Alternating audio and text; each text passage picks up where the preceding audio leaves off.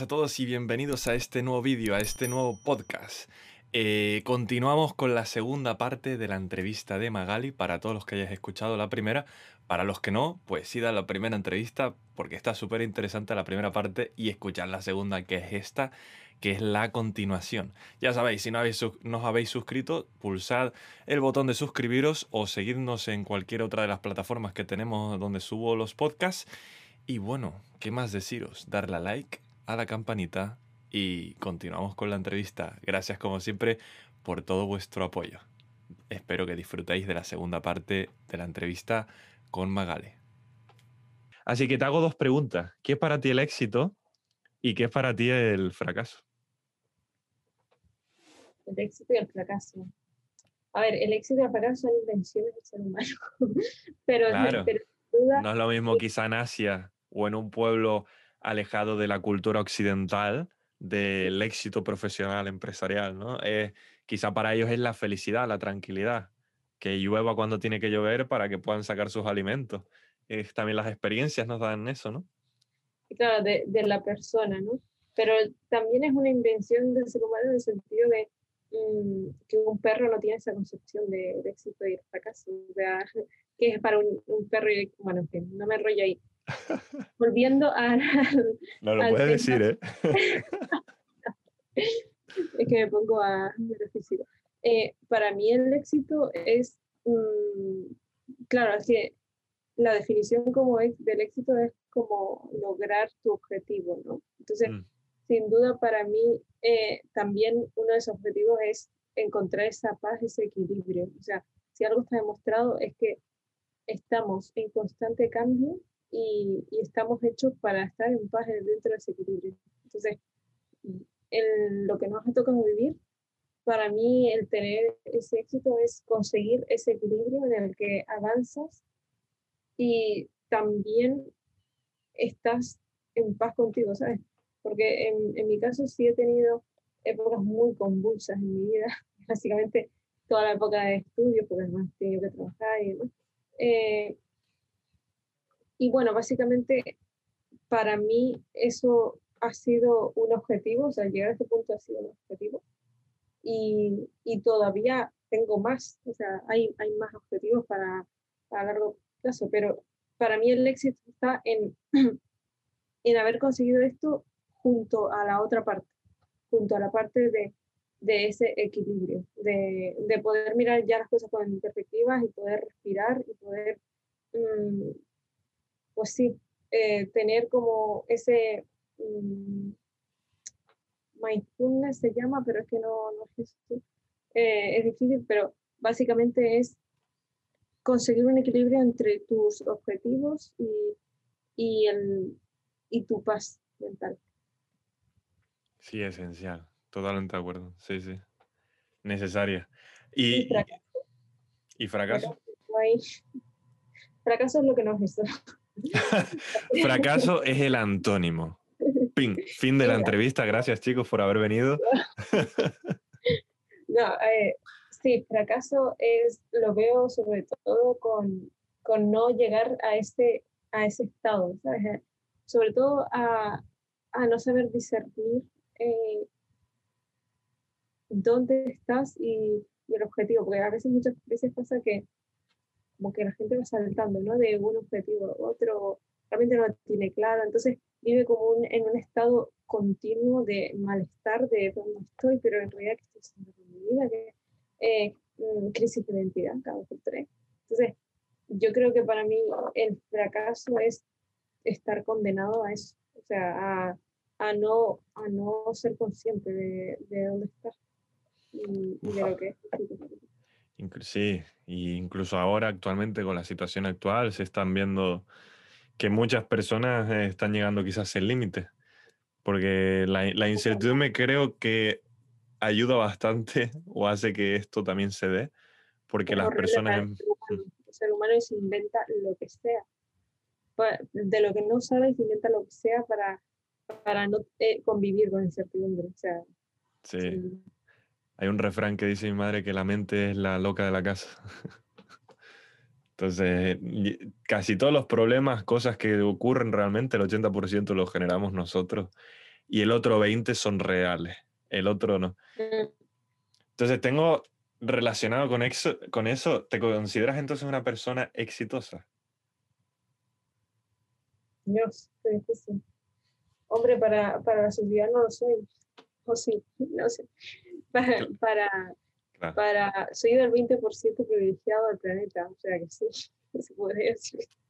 Pero en cuanto a lo que es definición, la que te acabo de dar, eh, creo que estoy perfectamente en, en la línea en la que me quería encontrar. Si esto no es éxito, dime qué más.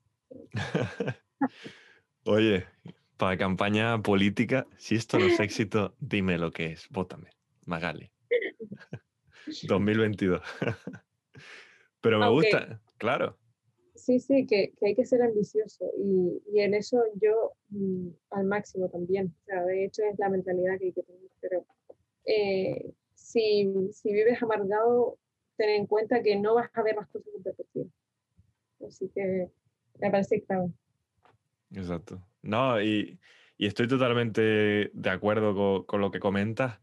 Eh, hay veces que como que generamos también la falsa humildad esta, ¿no? De si nos están saliendo las cosas bien o estamos contentos, ¿por qué generar eso? O a veces incluso es que somos simplemente duros con nosotros mismos y como que tenemos el objetivo, por ejemplo, que yo te dije. Por ejemplo, tú dices, pues yo quiero ingresar 100.000 al año. Eso es para mí éxito. Pues claro, cada día que no lo consigas, pues va a ser lo contrario, ¿no? Con la broma, va a ser un fracaso. Entonces eso puede hacer que al final te explote en la cabeza. Creo que ahí está la importancia de los objetivos de corto, medio y largo plazo. Disfrutarlos de a corto plazo, que son pequeños éxitos que te van acercando. El otro día tuve una conversación sobre este tema de cuando yo llegué a Inglaterra, o sea, mi, mi plan era un gran plan y era que no tenía plan. Entonces yo llegué y dije, bueno, el plan es aprender inglés y quiero hacer una exposición, me acuerdo, en inglés, eh, en una empresa de diseño o en una empresa importante o algo. Yo quería como hacerlo como desafío. Pues tú imagínate lo, para lo que es la vida, ¿no? De, en esto que te digo de la mentalidad esa de trabajar, trabajar, trabajar y las opciones se van abriendo. Empecé 11 meses en el primer trabajo donde fregaba platos y ya está. que vamos. Y ahí pues pasé las experiencias que pasé. Cuando yo acabo eso, estoy acabando, conocí a una host family, ah, que sería una familia inglesa, que ellos pues te alquilan una habitación y vives con ellos. Suelen asociarse normalmente en Inglaterra con el tema de los cursos de, de idioma. Tú haces un curso de idiomas y te viene incluido una familia que te pueden cuidar o te tratan, te dan- dejan un plato de comida y ni te hablan, ¿sabes? Que ellos lo que quieren es el dinero. Pero con la que estuve yo me trataron increíblemente. Para mí fueron como una segunda familia, personas súper preparadas y, y con un gran corazón. Y me acuerdo que cuando me quedan, cuando justo me iba a ir, yo ya los conocía, el chico me, me ayudaba un montón, un chico, un chico escocés de 50 años, un señor escocés de 50 años y su mujer. Y él, por ejemplo, me ayudaba a aprender inglés cuando no sabía nada. Me invitaba a un chocolate caliente o a un café y yo me acuerdo que cogía dos buses, dos guaguas para ir, o sea, me dejaba a veces 40 pavos para poder tener esa eh, clase de inglés. Y él me acuerdo que yo quería desahogarme con mis problemas y él no me entendía na- nada porque realmente mi inglés era pésimo. Pues él como que no perdió esa fe y quería ayudarme, estas personas que tienen en el corazón ayudarte y les nace. Pues cuando me quería ir del hotel dije, ya, hasta aquí llegué, yo no puedo más, hay que ir al siguiente paso, he ahorrado suficiente y quiero aprender inglés. Estaba buscando casa y me escribió él y me dice, justo se va a ir un estudiante y en una semana tenemos habitación libre si quieres venir. Pues tú imagínate, fui yo ahí y gracias a que fui ahí, yo con algunos amigos que tenía en ese momento del hotel españoles, querían ellos al principio quedarse y estudiar en una academia. Pasamos por como 15 academias y me acuerdo que hubo una que por alguna razón yo sentí paz y dije, no, yo quiero esta. Y ellos, no, a mí esta no me gusta. Y yo, pues tío, no sé, esta tiene algo. Pues ellos al final decidieron no estudiar, volvieron a España y, y yo me quedé. Y esa costaba un poco más caro y yo dije, pues no, yo he ahorrado, me acuerdo, 11 meses ahí trabajando y me gasté el 80% de lo ahorrado en esa academia para no trabajar cuatro meses de mi vida, ¿no? Pagué y curiosamente ahí conocí a una gran amiga actual que tengo en los círculos de amistades de aquí, pero ahí conocí, por ejemplo, un chico que, que fue que le, ayudé, coincidí con él mis últimas tres semanas del curso, imagínate. Y hablando con él, me la gente me preguntaba y como yo ya había tenido la experiencia anterior, intentaba ayudar a todo el mundo. Pues nada, nos separaron nuestros caminos, yo no volví a verle a él en un año, literalmente. Y yo ya estaba en esa época, cuando ya necesitaba buscar trabajo, me fui a Tenerife un mes, volví, apliqué el primer día, tuve un trabajo en una crepería haciendo cafés y crepes. Pues estuve ahí siete meses, pero ahí era vivir justo, ¿vale? Estudiaba, le pedí a mi jefe horario de tarde, entonces estudiaba por la mañana en una academia y a la tarde me iba a, a lo que es el trabajo. Entonces cobraba en plan media jornada, eran unas 650 libras al mes y yo gastaba 600, 700 al mes. O sea, iba justo. Y recuerdo que en una de estas, cuando yo dije, mi tiempo ha llegado, ya tengo que cambiarme. Estaba buscando cosas en Estados Unidos, en otros lugares, digo, necesito un cambio radical para seguir con el objetivo.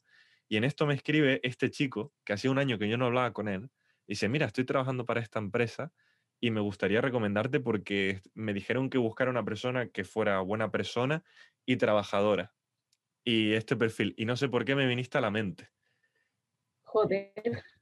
Imagínate, y eso me llevó al siguiente paso que es la empresa, y luego la empresa consiguió otro trabajo, e incluso entré en, un, en el un programa en el que estoy ahora, que se llama Future Talent, que es como de talento, ¿no?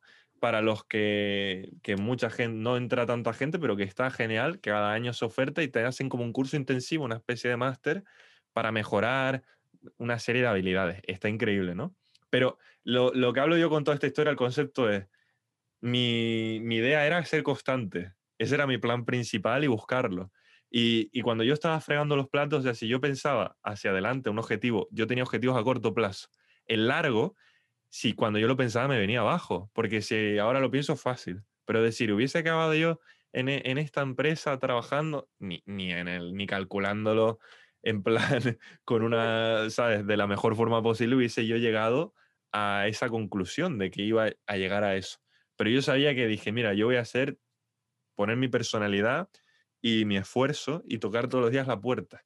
Y alguien la va a abrir y me va a decir, bueno, pues ¿a dónde me lleva esta puerta? Y me dirán, pues mira, esta puerta te lleva a este lugar. Mm. Y eso... me andar, sí. Sí. Y eso me ha llevado hasta, hasta esto, ¿no? Y por eso creo que a veces cuando los objetivos se los ponen las personas a largo plazo, la desmotivación o el dejarlo va a ser algo implícito, porque no vas a ver quizá eh, beneficios a corto plazo o cosas que a ti te motiven y te llamen y te lleguen y digas, wow, eh, mira, lo estoy consiguiendo hoy he conseguido esto, tengo este estímulo, y ese estímulo me va a llevar a otro estímulo, y eso me va a seguir llegando hasta, hasta el objetivo. ¿Cuál es el, hasta dónde puedo llegar? Pues eso no se sabe, pero mm, creo que la clave es esa, seguir probando cosas nuevas, que sigo haciéndolo y avanzando, y todavía hay mucho camino, pero para el que lo esté escuchando, mi recomendación es esa de los objetivos a corto plazo para sentir que estás siendo exitoso o sentirte contento con lo que estás haciendo, creo que es muy importante tener esos objetivos a corto plazo y evitar la comparación constante. Yo, porque a veces estás en el lugar equivocado y te comparas con las personas equivocadas. Yo en la cocina, yo me acuerdo que yo me, a un compañero lo ascendieron al cocinero y a mí me seguían ahí pelando papas, cortando el brócoli y fregando platos. Y yo decía, wow, y tenía dos colgados trabajando conmigo. Y yo decía, pero yo para qué estudié en la universidad, ¿para qué hice esto? Y me comparáis y digo, qué ¿Para qué hago? ¿Para qué tanto mi vida? Encima este chico lleva tres meses, yo cinco, y le dicen a él. Pero este chico había estudiado para ser cocinero, por ejemplo.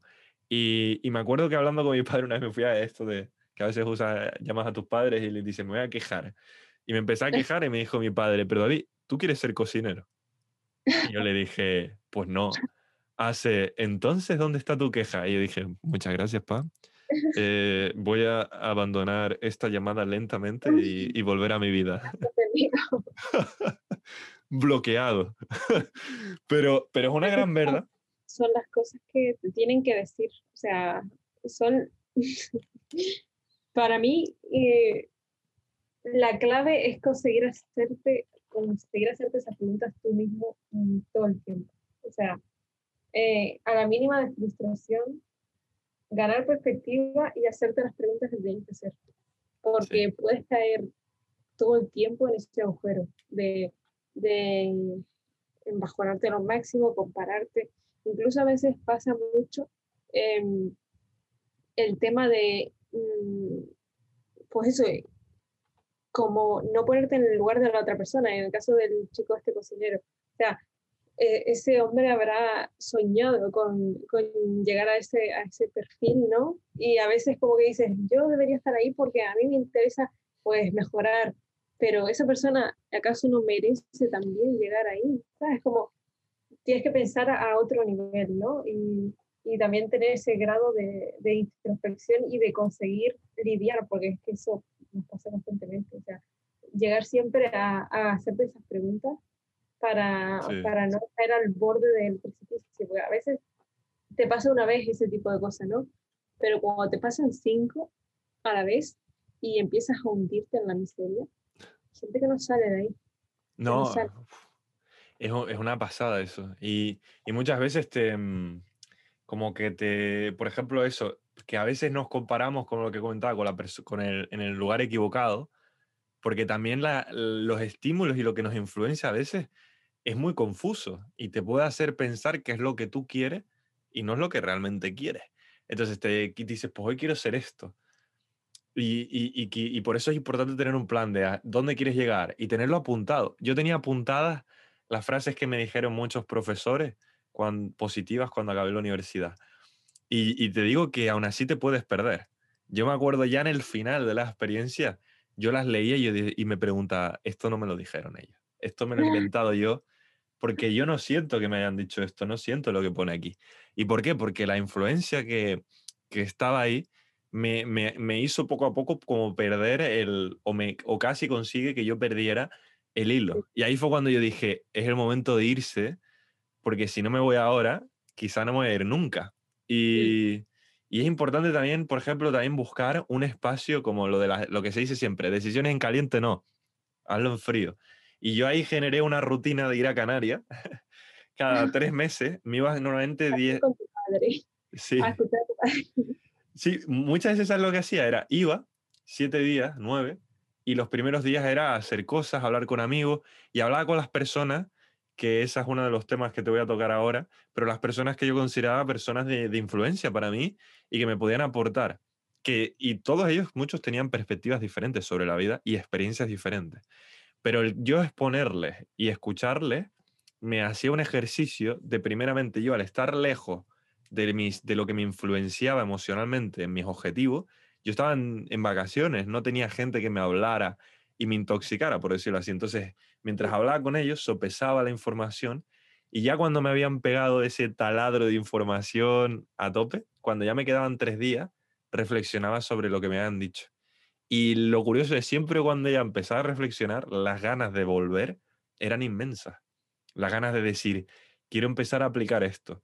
Y, y, todas esas conversaciones ya generaron a largo plazo lo que tú mencionaste ahora, de pensar ya antes yo esa pregunta. Aprendí también, obviamente, en este tiempo, con la cantidad de tiempo que pasa solo y todo esto, a constantemente autoanalizarme y, y ver esas cosas que, cosas que me podían desmotivar dejar de hacerlas, cosas que me podían motivar, incentivarme mismo para hacerlas.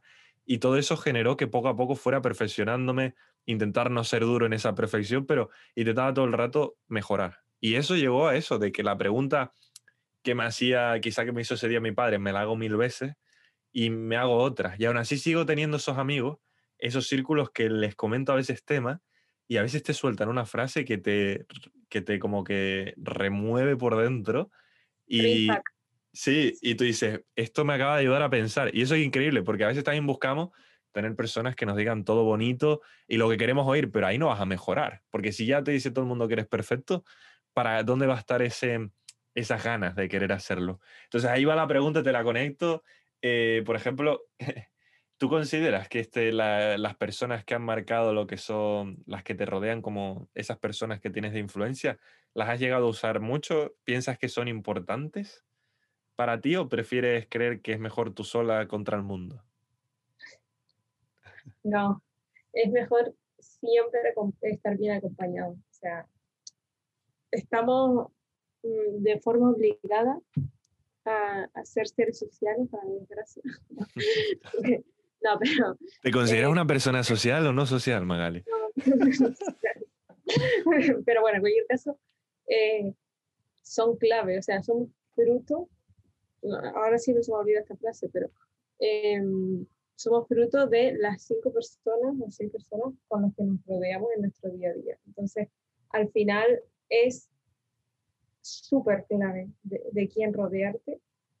Eh, y no es una cosa mm, que al final digamos que que, bueno, es que en realidad yo ya estaba desarrollando ese pensamiento, no es que hay tanta influencia de esas personas, aunque no nos demos cuenta, eh, tanto, bueno, a nivel cerebral incluso también pasa que, que, de forma indirecta incluso copiamos conductas pero bueno, en muchos casos, estas personas son imprescindibles y en mi vida eh, ha sido mm, muchos miembros de mi familia, eh, gente que ha hecho que eh, me preocupe de ciertas cosas más y como debería, de, en torno a la salud, por ejemplo, en torno a alimentación y demás, mi cuñado, mi hermana, eh, gente que me ha hecho eh, por fin entender el diseño, como habíamos hablado de Ale y demás, gente que tiene una mentalidad avanzada para la época, como es el CEO de, de la empresa.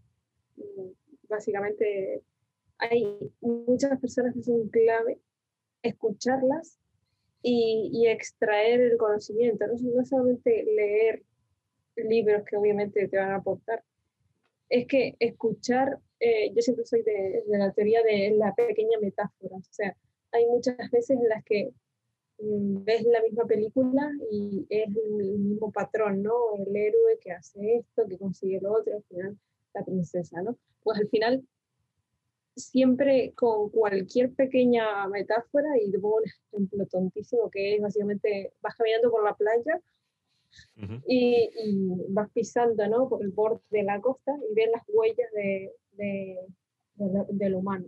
Con el tiempo, o sea, si tú vas la ida, las huellas están, pero a la vuelta las huellas ya no están. Entonces, tú solamente con fijarte en ese tipo de cosas ves conceptos tan amplios como lo corta que es la vida del ser humano, eh, lo que es la naturaleza, o sea, de cualquier pequeña cosa puedes sacar una metáfora que te va a ayudar a entender cosas mucho más complejas. Y, y, esta gente muchas veces tiene, eh, pues eso, te, da, te sirve de estímulo o te sirve de experiencia. Y eso, en realidad, todas las personas te lo pueden aportar. Pero, pero sí es verdad que eh, si, si no lo tienes ya desarrollado tú porque eres joven es normal no tenerlo, eh, estas personas te, te, te, cambian ¿no? ese chip y te hacen también a, su manera y después cada uno evoluciona a su línea, pero eh, sin duda hay que tener esos buenos contactos bien marcados porque al final es parte de tu definición, quieras o no. Y, y bueno, está bien. Yo que lo tengo difícil, pues, que me cuesta, pero pero sin duda, eh, gracias a que al final he tenido que estudiar, trabajar y demás, pues he conocido a mucha gente en este ámbito que es exageradamente interesante. Es una pasada eso que has dicho. Justo me ha pasado lo que te pasó a ti antes, de que ibas diciendo cosas y se me ocurrían otros temas. Con lo de las huellas ya se me ocurrió ahí filosofía de, de vida del ser humano, ¿sabes? Pero no voy a meter ahí sobre lo efímero que somos las personas y que queremos trascender ahí por el tiempo, que era lo que primero que pensé. Pero con lo que comentabas, eh, eh, es como tú dices, y muchas veces hay veces que tenemos a la persona correcta cerca, pero no estamos preparados para tenerla. En mi etapa universitaria tuve algunos profesores, sobre todo más al comienzo, que si ellos sí, sí estaban, eran las personas correctas para animarme, y lo fueron al final porque lo entendí ahí estuvo la enseñanza, pero no lo comprendía en ese momento.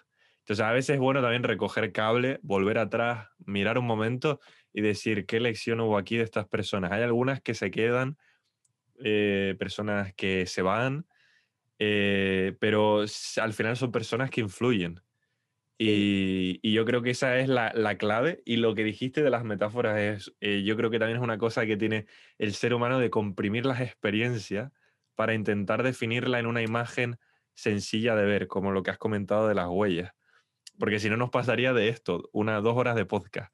y quizá lo puedes definir con una frase, ¿no? Pero eso es la, forma también curiosa que tenemos de, de usar eso. A mí, metáforas y todo eso, estoy muy a tope. Y a veces incluso la experiencia te va enseñando otras y vas aprendiéndolas. Eh, ¿Qué opinas para la siguiente? De todos modos, queda poquito para que acabe más o menos la entrevista, porque sé que tienes ahí otra cosita. Entonces, no, para que lo sepas, que no he perdido la visión en el reloj. Así que te hago... No, no, te preocupes. Yo te hago una algunas preguntitas más y lo vamos concluyendo, que de todos modos te digo, si fuera por mí, pues hablo dos, tres, cuatro, seis horas más, que no tendría problema. Ya me hubiese ido a hablar de, de las huellas. que, que eso seguro que no cabe duda que sabes que lo haría. Eh, pero... nos hemos quedado horas, horas y horas hablando. O sea, se ha hecho de noche. Me acuerdo que eh, habíamos empatado el almuerzo con la cena, incluso, hablando. Buah, sí, sí, sí. O sea, yo no dudo de tu capacidad de, de conseguir ese tipo de cosas. lo hago conmigo mismo. Hay veces que he hecho algún podcast que he dicho, ¿cómo es posible que casi ha llegado la hora y yo solo hablando? Y yo mismo me... Había una, una frase que me gustaba y decía, pues qué buena está esta, voy a, voy a ir por aquí. ¿Qué opinas de salir de la zona de confort? Necesario que en realidad la naturaleza te fuerza, o sea, la naturaleza es cambio, para empezar. Entonces, si tú pretendes mantenerte estático toda tu vida y de esa forma avanzar o conseguir, es absurdísimo. Entonces, ¿qué mejor que adelantarte de tú? Que salir de esa zona de confort tú, siempre. Hacerlo, hacerlo antes, que además te da, te otorga una serie de valores y experiencia que a lo largo de tu vida te va a servir. Entonces, es una cosa necesaria para mí es evolución, es parte de la evolución. Y si pretendes estar ahí hasta estado toda tu vida, pues mira, seguimos ahí pastando y, y nada más. O sea, y nada más. Y el abanico va creciendo, ¿no? Aumenta el abanico de oportunidades. Si sales de la zona de confort, yo lo veo como un curso intensivo de cualquier materia. te toca tener primero que salir de las cosas en las que tú confías más de ti mm. y enfrentarte a miedos e inseguridades constantes que te pueden hacer pensar que no eres tan bueno o que tienes que cambiar cosas, pero esa parte que te pule, te pule y te pule, yo creo que es lo que te lleva a pulir un carácter que te lleva a eso. Sobre todo cuando, cuando eres joven, o sea, no le vas a pedir a una persona de 90 años, pero eh, sí tiene sentido eh, cuando estás en una, en una época en la que sí te interesa crecer y, y que estás metida por obligación al mundo civilizado, eh, tienes que empezar por ahí. Y más si, si hay una parte de ti que te hace desearlo, porque si no pasa lo que hablas al principio, que al final te arrepientes. Te arrepientes y dices, ¿por qué no lo hice? ¿Por qué no lo intenté? Sí, no, y es un pensamiento, una carga muy pesada, diría yo, que va haciéndose más pesada con el paso de los años. Yo ya lo que hago es cuando veo que puede hacer una espinita que me pueda molestar, lo hago. Espero que no me salga parapente o alguna cosa de esta en las espinitas, pero, pero hay que intentarlo. Em, tengo aquí algunas, es que los que no, los que están escuchando esto probablemente no lo saben, pero aquí yo me he saltado como 10 preguntas. Eh, Tenemos minutos más de todas formas, acaba de llegar el mensaje. No, no, te preocupes, no, lo digo que me las he ido saltando porque obviamente un tema lleva a otro y también porque si yo hago estas 10 preguntas, aunque te haya llegado el mensaje de que hay más tiempo, no creo que en tu mensaje te haya dicho, tienes hasta mañana. Pero eh, relacionado, por ejemplo, eh, con eso, quería preguntarte, ¿cuál es el nombre de la empresa para la que trabajas actualmente? Por si alguien quiere chequear. Te interrumpí justo cuando lo dijiste. De, Agile Monkeys. No sé si lo pronuncié bien, la verdad, porque eh, es una palabra en la que suelo fallar mucho, pero sí, los monos ágiles. Qué mal que Oye, muy parecido. A mí se me quedó el nombre por el grupo de Artist Monkey, ¿sabes? Todo lo que lleva Monkey de por medio te va a ayudar siempre a, que seas exitoso. no, pero es un gran nombre y ahí es donde estás trabajando con eh, Alejandro, el profesor que tuvimos en la universidad él, cuando empecé, era jefe de diseño. Bueno, sigue siendo un boss en toda regla, pero eh, sí, ahí es donde empecé a trabajar con él y, con más gente del departamento también. Sí. ¿Y cómo fue cuando entraste, para, para, cualquier persona que lo esté escuchando, ¿no? ¿Cómo fue que entraste en la empresa? ¿Cómo se dio todo? Bueno, en realidad entré porque hacía falta una becaria. Y dijeron, vamos a contratar una becaria a tiempo parcial para ver si sirve y tal. Y Ale eh, tenía fichado alumnos que le habían gustado y, y fuimos tres. Fuimos tres, de los cuales yo creo que era la más insegura en la que iba a entrar. Dije, no, no voy a entrar ni de coña voy a entrar. Seguro. Eh, ¿Por qué? Porque la entrevista me salió fatal.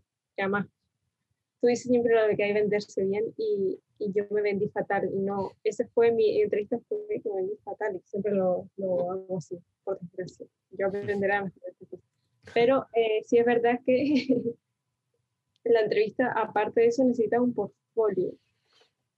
Y el portfolio, pues yo lo único que tenía era lo de la universidad, los años que habíamos hecho trabajos, obviamente no había trabajado en diseño durante la universidad. Y, y ahí es donde salí ganando, porque fue lo que me dijeron, me dijeron, tu portfolio, tu manera de presentarlo, tu, tu manera de venderte y de idear las cosas, fue lo que en realidad em, nos hizo también cambiar el chip, porque nos dimos cuenta que lo que estabas diciendo tú no tenía nada que ver también con lo que al final vimos. Y después, eh, lo de la entrevista lo sé porque se lo pregunté a Ale y le dije, Ale, la entrevista estuvo mal, sí, la, entrevista. la entrevista que y claro, y, y los compañeros con los que me entrevisté son cracks también. Entonces yo ya iba mm, pues desanimada desde el principio. Pero, pero sí entré por ahí.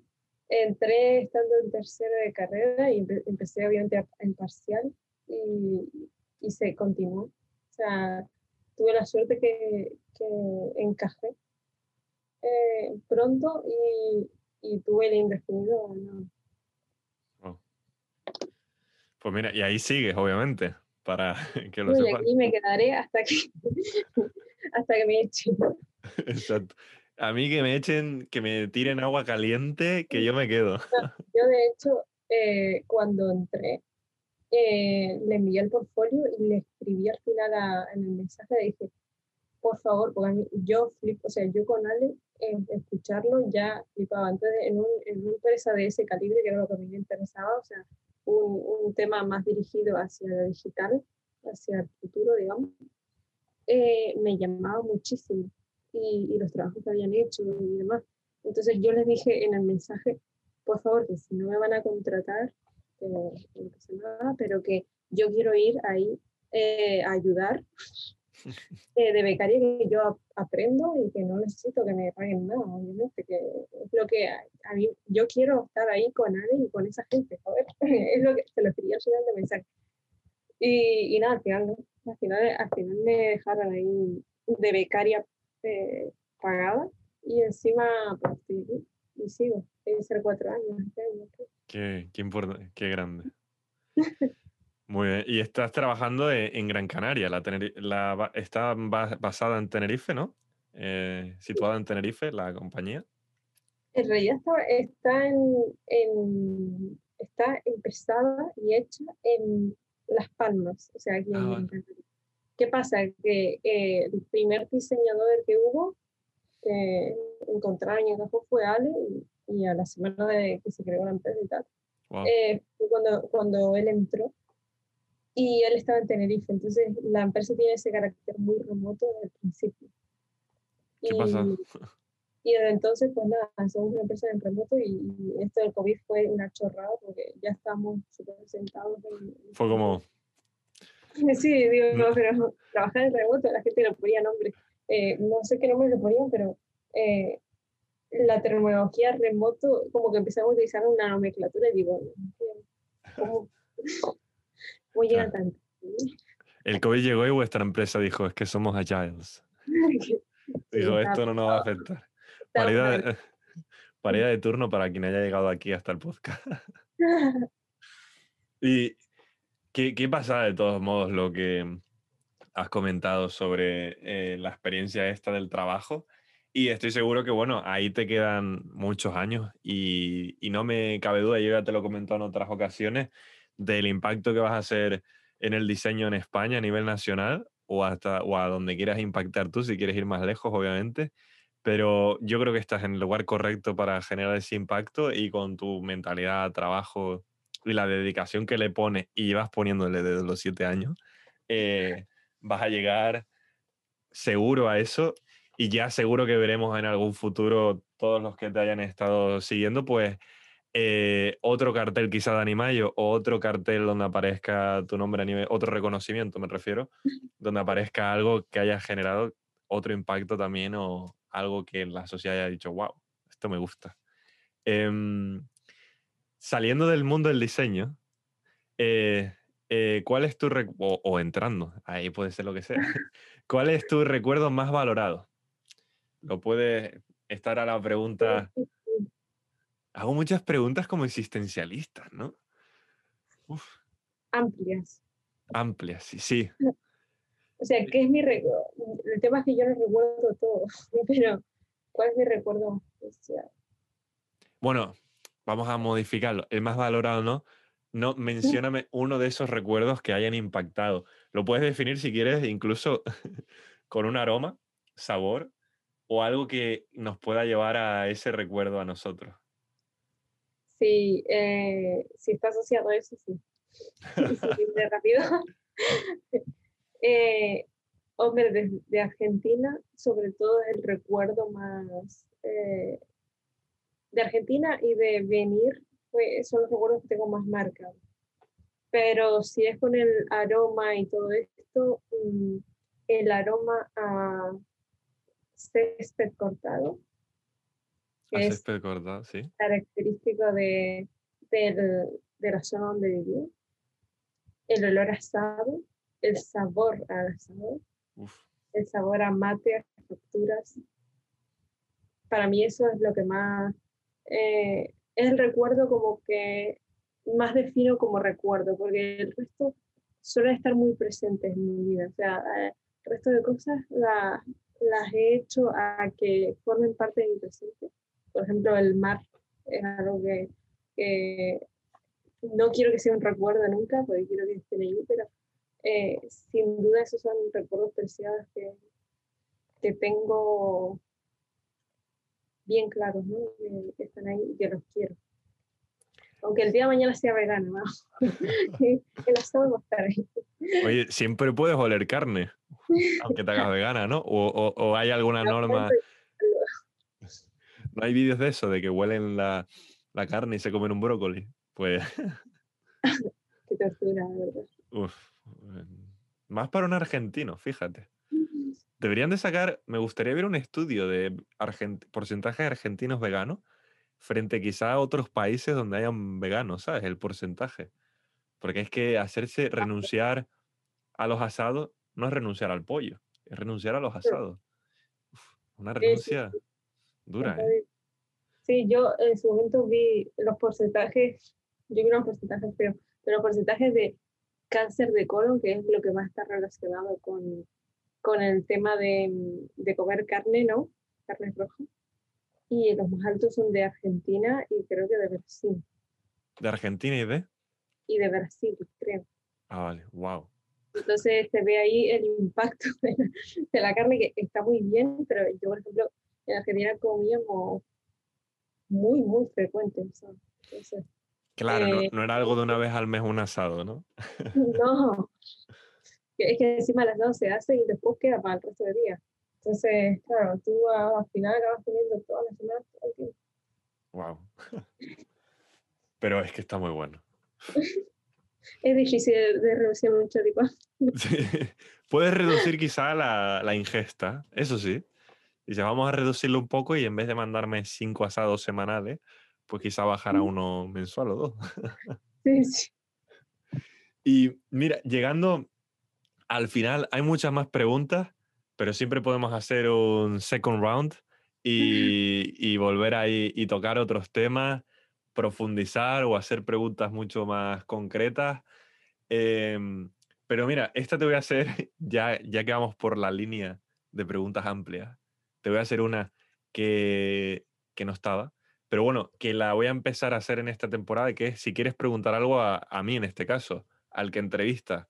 Cualquier pregunta random puede ser una pregunta tonta o una pregunta sobre algo en concreto, o me puedes devolver y, ¿sabes?, pagar con la, con la misma moneda y hacerme una pregunta existencial súper amplia que, que, no pueda responder. esta no, no la tenías en mente, ¿eh? Esta sí era... No, esta... Claro, pero acá estoy pensando, ¿qué puedo preguntar para que David se sienta ahí amarrado?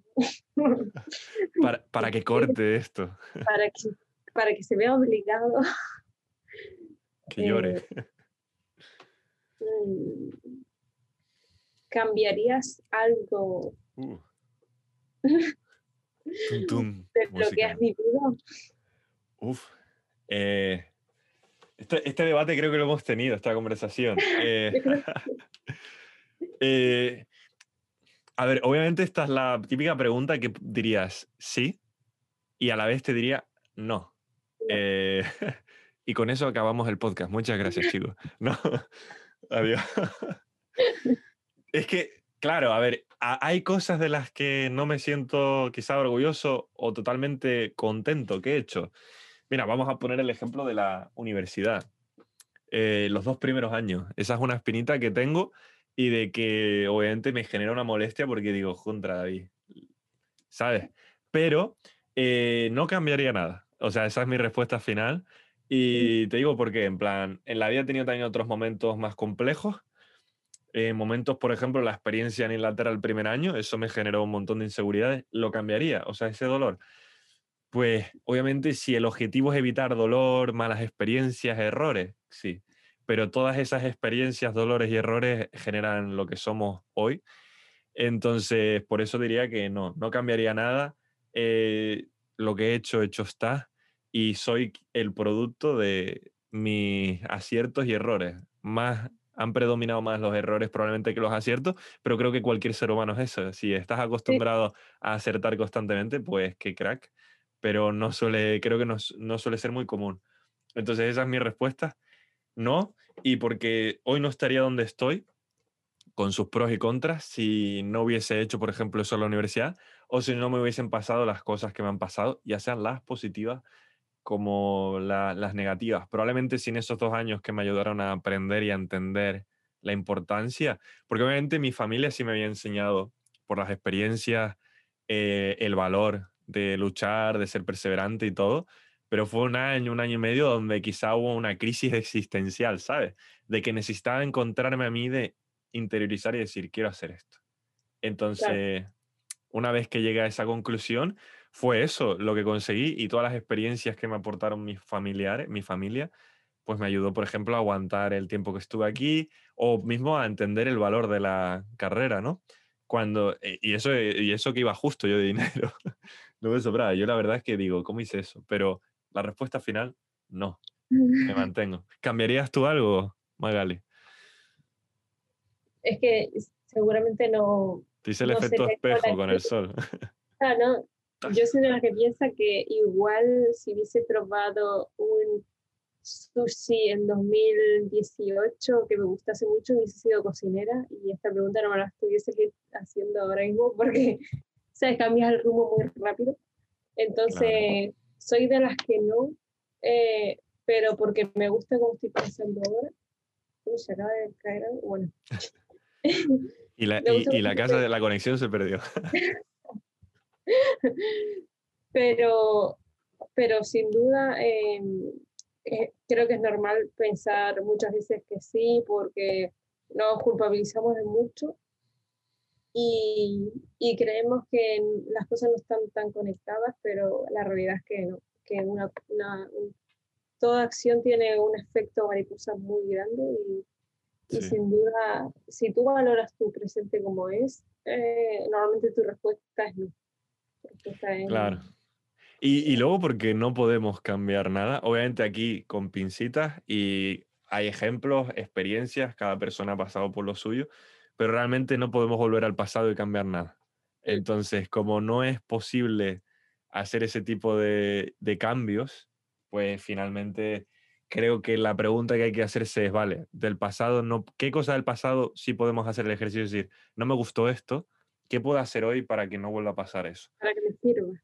Exacto, ¿qué, qué me puede aportar el aprendizaje que hay detrás de todo esto?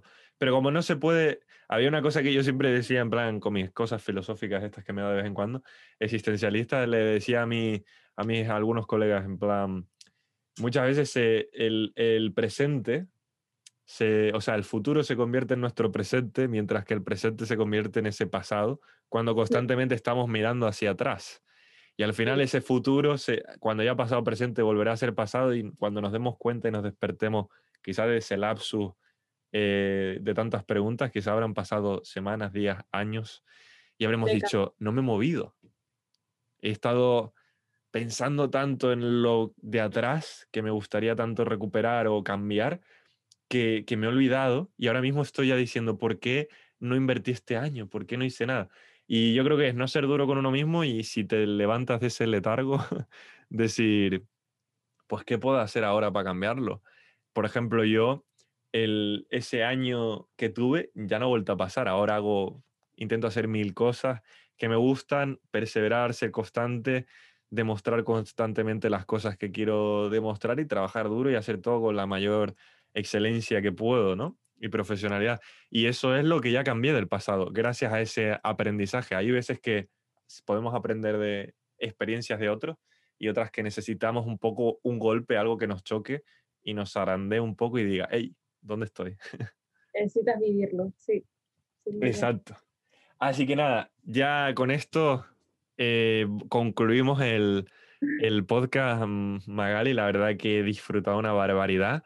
Hay preguntas que obviamente te he dicho las que consideré más interesantes en, este momento, pero siempre podemos hacer una segunda parte en otro momento. Y la verdad que te agradezco que te hayas apuntado aquí al, podcast, a esta experiencia. Y bueno, la verdad que sí, gracias. Yo decirte lo mismo, gracias, porque primero, por fin podemos hablar, que eh, no, entre que soy social y, y que, y que estás a todo perfume, no podemos hablar nunca. Un eh, poquito lejos, sí. Y, es muy interesante tener estas conversaciones. Y por otro lado, para mí esto es un recuerdo súper valioso.